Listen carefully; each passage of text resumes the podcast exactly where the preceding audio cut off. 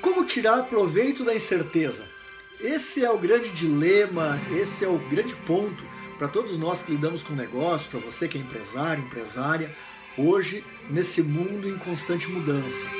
Nesse mundo em que tudo passa com uma velocidade muito grande, tudo acontece com uma velocidade muito grande e nós somos diariamente uh, surpreendidos, eu diria, com novos modelos de negócios, novas tecnologias, novas necessidades dos clientes, enfim. Eu costumo dizer que hoje o nosso planejamento uh, já se assemelha muito mais a um plano de voo do que propriamente aqueles longos planejamentos que nós tínhamos antigamente. Por que um plano de voo? Porque um piloto com a sua equipe, eles fazem um plano e a ideia é seguir aquele plano. Tudo está dentro daquele, daquele planejamento que foi feito inicialmente. No entanto, é comum nós estarmos sentados no avião, comodamente, na nossa, na nossa poltrona, e ouvirmos o piloto dizer: estamos mudando nossa rota de voo para desviarmos de uma nuvem que vai causar turbulência, para tornarmos o seu voo mais agradável. Ora, isso não significa plano nenhum. Significa que havia um plano e esse plano teve que ser adequado às circunstâncias. Significa que havia um plano e esse plano teve que ser modificado para que as coisas funcionassem da melhor maneira. Nas empresas, nós estamos vivendo hoje exatamente este ambiente, nós estamos vivendo exatamente essa situação. O que não significa que não ter plano que não ter planejamento seja a maneira correta de fazer. Muito pelo contrário. Então, hoje nós vamos conversar um pouco. A ideia é nós batermos um papo aqui sobre exatamente como tirar proveito da incerteza. Tirar proveito não significa apenas sobreviver, não significa estar ali para tentar permanecer. Tirar proveito significa crescer, se modificar, se atualizar e fazer negócios de sucesso.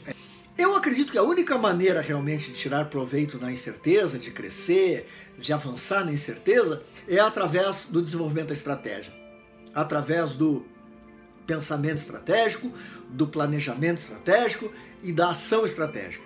Esses são os três pilares que eu acredito muito que seja a forma de tirar proveito da incerteza e de se desenvolver no mundo em constante mudança. E então, quando nós falamos em estratégia, nós nos defrontamos primeiro, às vezes, com um perfil de empresário, né, com um perfil de investidor, com um perfil de gerente, que utiliza basicamente aquilo que eu chamo de aquela força que vem de dentro, né? Nós, como nós costumamos uh, dizer, e que confia basicamente no instinto.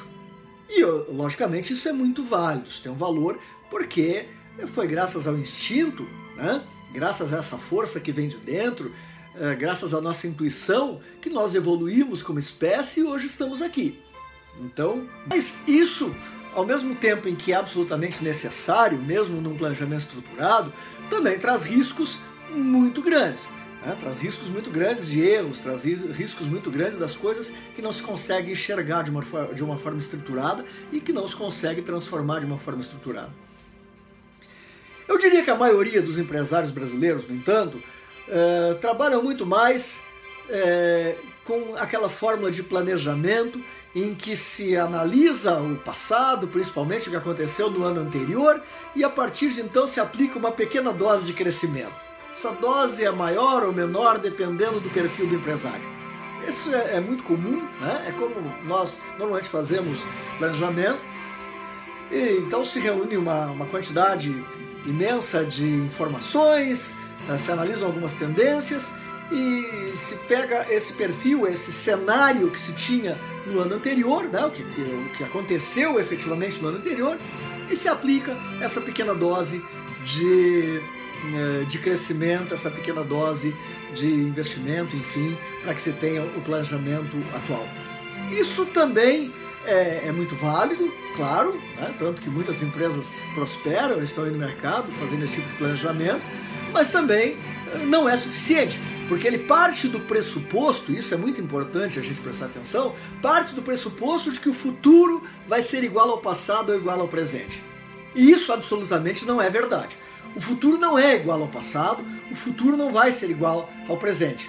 Né? Então, ah, como nós olhamos para o futuro, como nós vamos em busca de novos modelos de negócio, como nós vamos em busca de novas ideias, de inovação, como nós vamos em busca dessa ruptura que faz, seja ela tecnológica, ou seja em termos de modelos de negócios, que façam que muitas empresas acabem dominando mercados, muitas empresas acabem se transformando em gigantes do dia para a noite, como a gente está acostumado a ver. Né? Eu, eu acredito muito para fazer esse trabalho estruturado em busca do futuro na construção de cenários. Existem muitas ferramentas que nos permitem fazer prospecções, que nos permitem analisar tendências, agrupar tendências e tudo isso é necessário para o desenvolvimento de cenários, mas o desenvolvimento de cenários para mim é uma técnica que permite a gente ser inovador, que permite a, permite a gente ir buscar ideias para o futuro. E aí é super importante a gente prestar atenção que muitas vezes as pessoas quando pensam em cenários pensam em uma alternativa. Ah, eu vou construir alguns cenários e depois eu vou escolher aquele que melhor uh, se adequa ou aquele que melhor representa o que eu quero fazer com o meu negócio. Isso é a forma errada de fazer cenários. Cenários não são adivinhação. Quando eu parto desse princípio, eu uh, imagino que eu sei exatamente qual vai ser o futuro. E cenários não, não significam adivinhar o futuro. Cenários significam desenvolver habilidades, desenvolver tendências e fazer análises que nos levam a estar preparados para crescer, prosperar ou enfrentar os riscos e as dificuldades do futuro, gerando novos negócios e gerando novas possibilidades. Então, normalmente nós trabalhamos com três a cinco cenários e as interações entre eles. Isso é o que eu, que eu recomendo fazer. Né?